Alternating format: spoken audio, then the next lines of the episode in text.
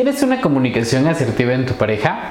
Probemos. De manera regular terminan peleados a través de WhatsApp, Instagram o cualquier medio electrónico. De manera regular cuando tu pareja se molesta, le preguntas directamente por qué está molesta o hace suposiciones. O no, de pronto lanzas indirectas para tu pareja para que termine comprendiendo lo que es completamente obvio para ti. Yo soy Sergio Vergara y si cumpliste con cualquiera de estos criterios entonces no estás teniendo una comunicación asertiva con tu pareja. Cada vez que te sientes inconforme en tu relación, terminas lastimando a tu pareja. O cuando estás molesta o molesto, piensas que es el mejor momento para hablar. O hablas con todo el mundo sobre las inconformidades en tu relación de pareja, excepto con tu pareja. Yo soy Cecilia López y descubre cómo tener una comunicación asertiva en tu relación de pareja. Si te sientes identificado o identificada con este tipo de comportamientos y te quieres convertir en una persona mucho más asertiva para tener menos discusiones con tu pareja, ¿en dónde pueden hacer una cita, Ceci? Nos pueden llamar o enviarnos un WhatsApp al 22 25 34 20 21, está apareciendo aquí en pantalla. También nos pueden enviar mensajes directos en cualquiera de nuestras redes sociales. Estamos como Crece Terapia Psicológica en TikTok TikTok, Instagram, Facebook, LinkedIn y Twitter y como terapia de bolsillo en Spotify y YouTube. Y no se olviden incluirse a nuestro club de lectura que ocurre de 7 a 7.30 todos los días. Este es el libro que ganó para esta ocasión. Cómo ganar amigos e influir en las personas, que es uno de los libros que más me gustan de la vida, de la vida. Cada vez que lo leo vuelvo a aprender muchísimas cosas. Entonces eh, no se olviden incorporarse. Estamos al mismo tiempo en YouTube, Facebook, Instagram y TikTok. Entonces donde gusten seguir allí vamos a estar de 7 a 7.30 y también busquen nuestras listas de reproducción en donde van a poder leer los otros cuatro libros que hemos leído ya juntos en este club de lectura. Desde Nuevo Oriente 1611 en la bella ciudad de Puebla comenzamos con el capítulo número 85.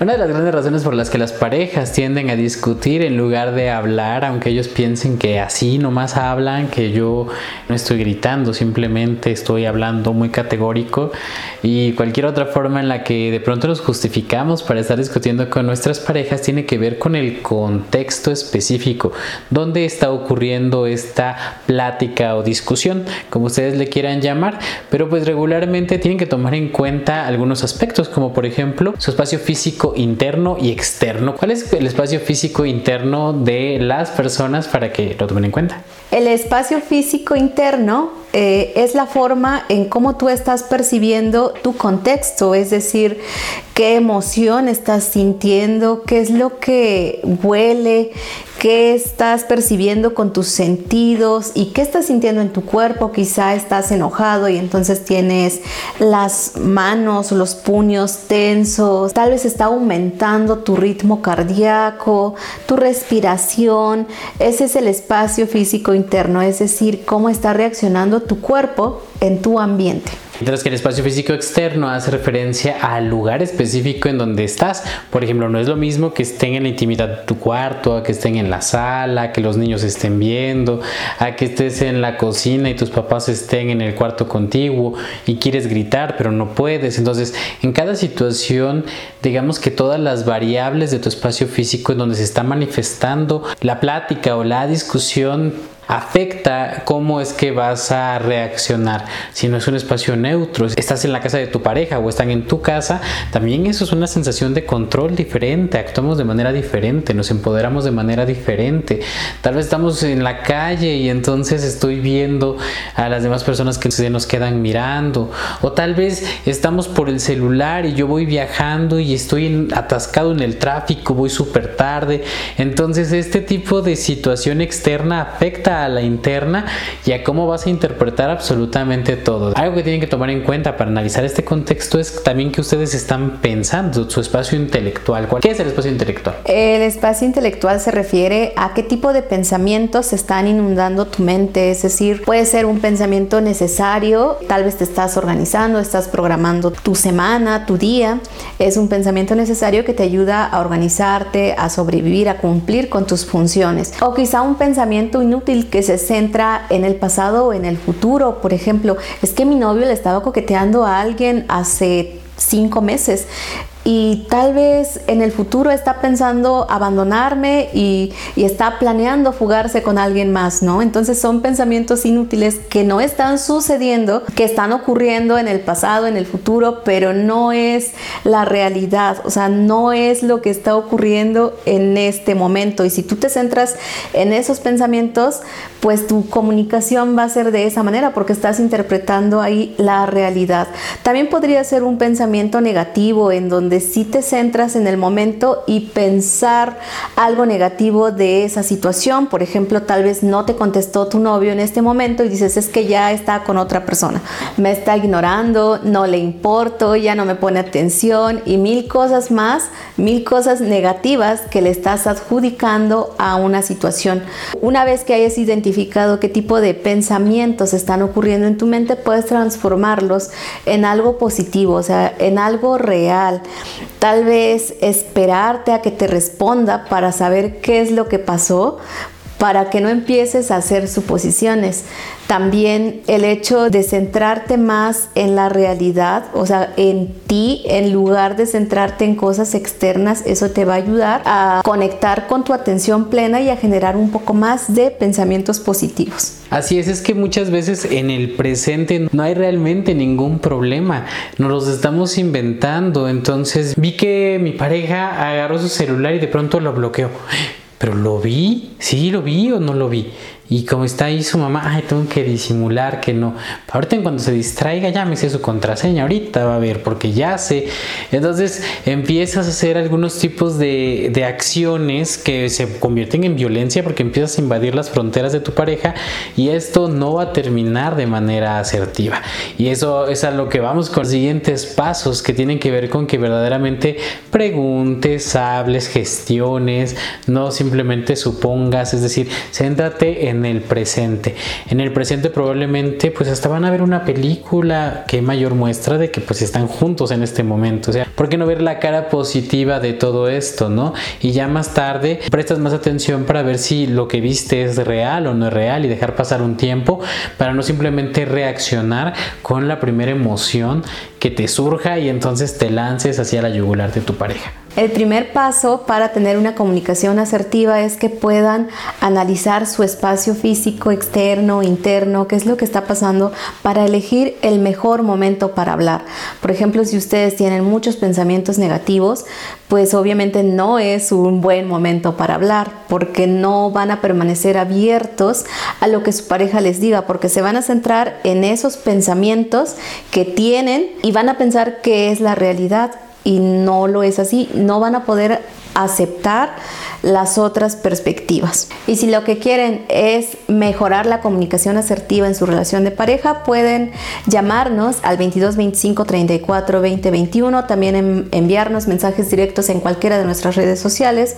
Estamos como Crece Terapia Psicológica en Instagram, TikTok, Facebook, LinkedIn, Twitter y como Terapia de Bolsillo en Spotify y YouTube.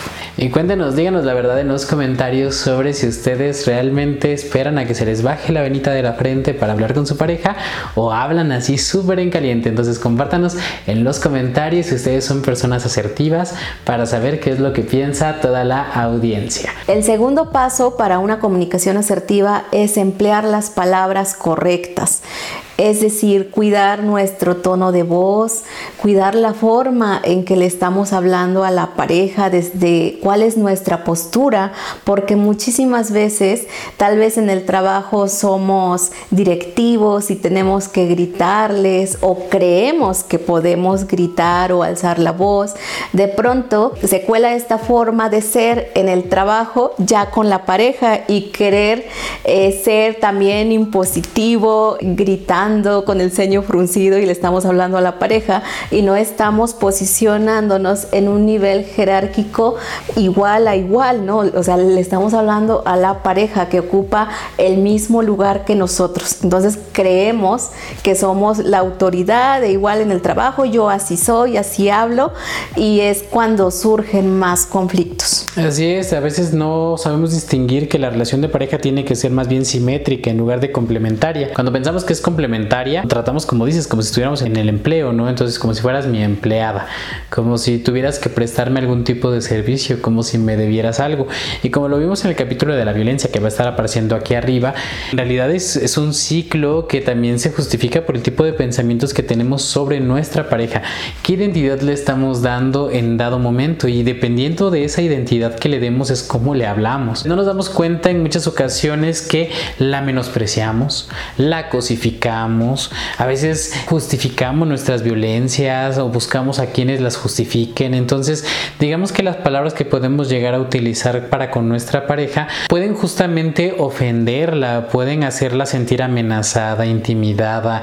Entonces, eso va a despertar y le vas a picar una herida y entonces tu pareja también va a reaccionar y dice, a ver, ¿cómo? ¿qué me dijiste ahorita?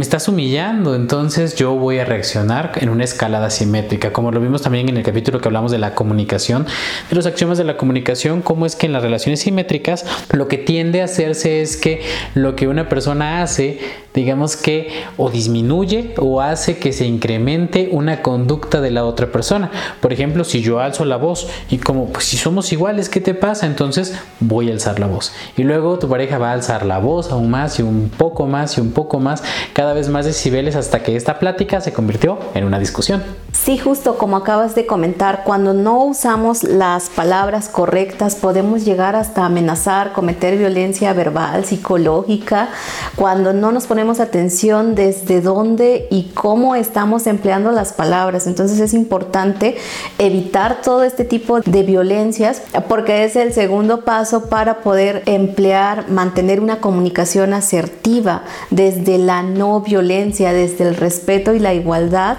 entre dos personas. Entonces vamos a tomar en cuenta cuando hablemos con nuestra pareja desde dónde les estoy hablando, ¿no? Por ejemplo, si yo me creo superior a mi pareja por la razón que sea, porque soy el que siempre tiene la razón, porque soy el patrón, porque soy el dueño, por la identidad que decidamos adjudicarnos de alguna manera, ¿por qué le estás hablando hacia tu pareja? Cuando tú eliges más bien palabras un tanto más del estilo que yo voy a hablar desde la primera persona, que voy a expresar cómo me estoy sintiendo, que le voy a expresar la situación específica de la que me estoy quejando y que después no lo voy a dejar en una simple queja, sino que le voy a dar una sugerencia por lo que te pido que hagas esto. Entonces hay una estructura bastante básica que regularmente les enseñamos a las personas, pero que hicimos muchísimo más extensa en el capítulo sobre asertividad para principiantes, donde ustedes pueden ir y ver varias estructuras de la asertividad, pero ¿cuál es la estructura básica en la que las personas pueden acomodar, digamos, sus palabras, cuando ya eligieron por lo menos las que no van a decir, ahora cómo pueden ordenar lo que sí van a decir? La estructura es la siguiente. Número uno es que puedas expresar cuál es la situación que te está molestando asertivamente. Por ejemplo, en las parejas ocurre mucho que las mujeres principalmente ya muy cansadas, pues, después de cuidar a los hijos, cumplir con muchas tareas, al final pues lo que quieren es dormir. Pero viene su pareja y lo que quiere la pareja es ser escuchado, ser atendido y la otra persona solo quiere dormir es muy común. Entonces, la situación es esa, que una persona está cansada y la otra persona necesita ser escuchado o escuchada activamente. Ahí sería, mira, en este momento estoy muy cansada, lo que prefiero es dormir, pero mañana a tal hora te prometo que yo te escucho activamente y hasta pasamos tiempo de calidad, ¿no? Entonces ya está expresando cómo se siente, o sea, cuál es la situación y cuál es la solución a esta situación. La otra persona puede elegir también ser asertiva, pero si está expresando, está escuchando que su pareja está cansada, pues no lo va a malinterpretar, no va a pensar que ya no le importa, que ya está con alguien más y que por eso lo está ignorando. Esta situación se resuelve y no se presta a malas interpretaciones. Recuerda que a través de las palabras puedes activar las heridas de tu pareja por lo tanto sí hay que tener mucho cuidado en esta elección, en este orden, en asumir la responsabilidad, por ejemplo, de la emoción que sentimos, este cansancio, pero también eh, sea la situación y no es que siempre eres bien empalagoso, o sea, calificar a la persona, o sea, meterse con él directamente o con ella y que de este modo la persona se predisponga y entonces no quiera cooperar operar con la asertividad y como decíamos, le dices un qué hacer, una alternativa, no es simplemente no me interesan tus necesidades actuales, no significa tampoco ser completamente complaciente con la otra persona y hacer asertivo entonces sea, no, pues me tengo que despertar y echarme agua en la cara para poderle escuchar. Eso no es asertividad porque en realidad va en contra de tus propios derechos. ¿Cómo te vas a dar cuenta de que estás siendo asertivo o asertiva?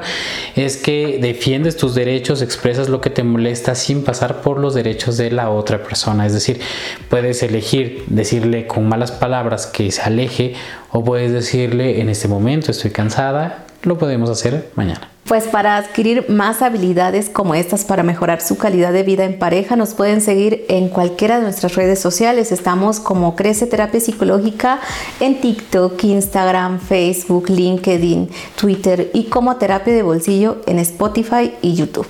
Y no continúe este capítulo sin suscribirse. En este momento nos falta un poco más de 100 suscriptores para la meta de 1000 suscriptores que tenemos aquí en Terapia de Bolsillo. Muchísimas gracias a las personas que ya nos siguen, pero también hemos notado que más de la mitad de las personas que nos ven no están suscritas. Así que si tienes la oportunidad, suscríbete. Entre los temas más comunes de las personas cuando tienen que expresar con su pareja cómo se sienten es que no saben cómo se sienten. Han tenido esa experiencia de estar frente a su pareja y parece que en ese momento estás escudriñando exactamente por qué te sientes molesto. Estoy molesto, pero no sé por qué estoy molesto. Y sé que me molestó esa miradita que hiciste, pero también sé que no te diste cuenta. Y también sé que no fue a propósito porque estabas en el baño por lo que no me respondiste. Pero pues ahora me siento traicionado y no sé cómo actuar ante esta situación, no sé cómo quitarme esta sensación. Y aunque yo sé que es injusto lo que estoy a punto de hacer, de todas maneras voy a reclamarte por esta situación que sé que no estuvo en tu control. Es decir, ¿cómo es que podemos aclarar esto que es tan complejo de las emociones a lo que parece que realmente es como los colores, a veces no podemos simplemente describir cómo se siente algo, por lo que se considera incluso que las emociones son un lenguaje universal. Las emociones son un lenguaje universal porque alguna vez nos hemos sentido de esa manera. Entonces podemos entender ahí desde la empatía cómo se siente esa persona cuando está experimentando esa emoción. Entonces la forma en cómo podemos comunicarnos asertivamente es ser sinceros con lo que sentimos, pero primero identificar qué es lo que estamos sintiendo y ponerle un nombre. A continuación les vamos a estar proporcionando un listado de emociones que normalmente son difíciles de darles nombre y también de expresarlos, de expresarle a tu pareja que te hizo sentir o que te estás sintiendo de esa manera. De la siguiente lista, cuando escuches una emoción con la cual te sientas identificada o identificado, puedes anotarlo para después desmenuzar un poquito por qué te sentiste así, en qué momento te sentiste así, cómo actuaste cuando te sentiste así y cuál fue la reacción de tu cuerpo.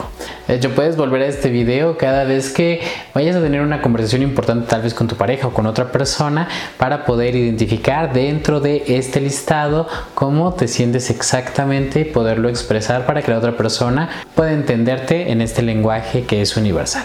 Abatido aburrida, afligido, agobiada, agotado, alarmada, alucinado, amargada, angustiado, ansiosa, apático, apenada, apestoso, arrogante, asombrado, asqueada, asustado, aterrorizada, atónito atormentada, avergonzado, bloqueada, cansado, celosa, colérico, iracundo, confusa, conmocionado, conmovida, contrariado, cortada, crispado, culpable, débil, debilitada, decaído, decepcionada, depresivo, deprimida,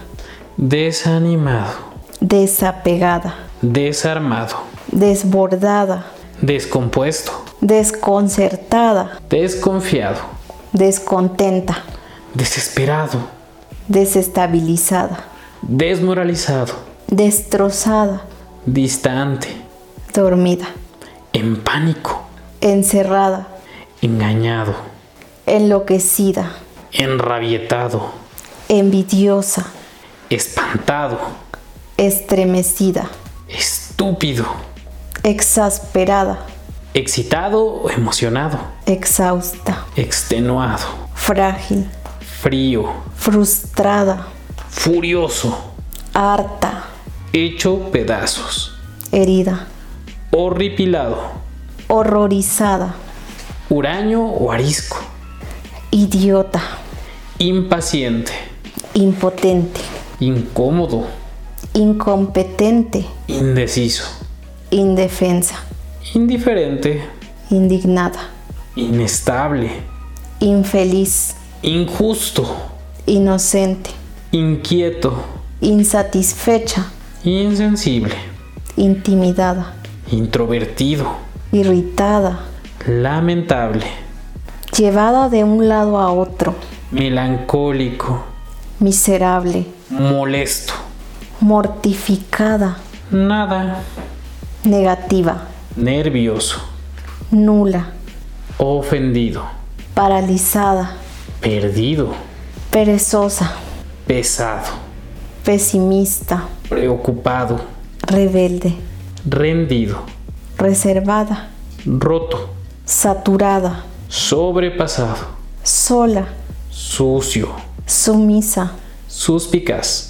taciturna, temeroso, tensa, tonto, trastornada, triste, turbada, utilizado, vacía, vencido. vulnerable. Cualquiera de estas emociones, si ustedes se sintieron identificados, es importante que lo anotes. Puedes regresar y pasar más lento el video probablemente. Y ahora vamos a decir otras palabras que tienen que ver en relación con el otro, es decir, con tu pareja. Entonces también anota cuál de estas palabras te sientes identificado cuando discutes con tu pareja. Abandonada, Acorralado, acosada, acusado, agredida, amenazado, apartada, aplastado, asfixiada, atacado, atrapada, desidioso, despreciada, desvalorizada, disminuida, dominado, engañada, ensuciado, manchado, excluida, fastidiado, humillada, ignorado, incomprendida, insultado, intimidada, invadido, juzgada, maltratado, manipulada, negado, no aceptada, odiado, ofendida, perjudicado, rebajada, rechazado, ridiculizada, sometido a abuso, traicionado, utilizada, violado. Entonces ahora pon un nombre a cómo te sientes con respecto a tu pareja para poderte expresar de una manera clara, entender cómo te sientes y por qué te sientes, cómo te sientes es el tercer paso para una comunicación asertiva. Pero si las personas a pesar de que ya vieron todos estos pasos dicen cómo puedo hacer una cita para llegar más rápido al objetivo de ser asertivo o asertiva con mi pareja. Nos pueden llamar o enviarnos un WhatsApp al 22 25 34 20 21. También nos pueden enviar mensajes directos en cualquiera de nuestras redes sociales. Estamos como Crece Terapia Psicológica en Instagram, TikTok, Facebook, LinkedIn, Twitter y como Terapia de Bolsillo en Spotify y YouTube. Y no olviden seguirnos en nuestro club de lectura y aprender cómo ganar amigos e influir en las personas. que transmitimos a través de YouTube, Facebook, Instagram y TikTok al mismo tiempo de 7 a 7.30, horario del centro de México. Y no se olviden suscribirse. El último paso para convertirnos en una persona asertiva consiste también en poner atención a nuestro cuerpo. No existe la no comunicación, como lo vimos en el capítulo sobre los axiomas de la comunicación, es decir, cuáles son estas reglas. De hecho, la primera regla es que no existe la no comunicación, es decir, todo lo que hagas o dejes de hacer comunicará a tu pareja y es susceptible de ser interpretado. Así lo quieras o no lo quieras. Por ejemplo, lo primero que tienes que analizar es cuál es tu postura con respecto a tu pareja. Dices, no, pues yo me intenté no comunicar y me puse así en esta postura, le di la espalda, entonces pues no me comuniqué. En realidad sí le comunicaste, le comunicaste que no querías hablar en este momento, le comunicaste que estás molesta o molesto con tu pareja, la proxémica que es la distancia que tienes con respecto al cuerpo de tu pareja. No es lo mismo, por ejemplo, estar con los brazos cruzados, las piernas cruzadas o estar con una postura abierta de comunicación, de a ver, platícame, qué es lo que quieres, qué es lo que necesitas. ¿A qué? Otra vez ya te vas a empezar a quejar y cruzar los brazos y cerrarte la comunicación. Es decir, tu cuerpo está comunicando en todo momento a las demás personas cómo te sientes. Es como un transmisor, pero también un receptor de mensajes en que puedes controlar si es que pones la debida atención que otros factores no verbales afectan a la comunicación. También los gestos que hacemos a la hora de hablar con la pareja, el tono de voz que empleamos, es decir, si estamos hablando despacio, si estamos hablando fuerte, estamos gritando o de qué forma le estamos hablando a la pareja en el momento que expresamos nuestras necesidades o nuestras inconformidades. Si te haces completamente consciente de tu cuerpo, de tu expresión, de tu tono de voz, de la selección de palabras, si estás en el aquí y en el ahora, cuando estás platicando con tu pareja, entonces no vas a traer cosas del pasado que no vienen al caso,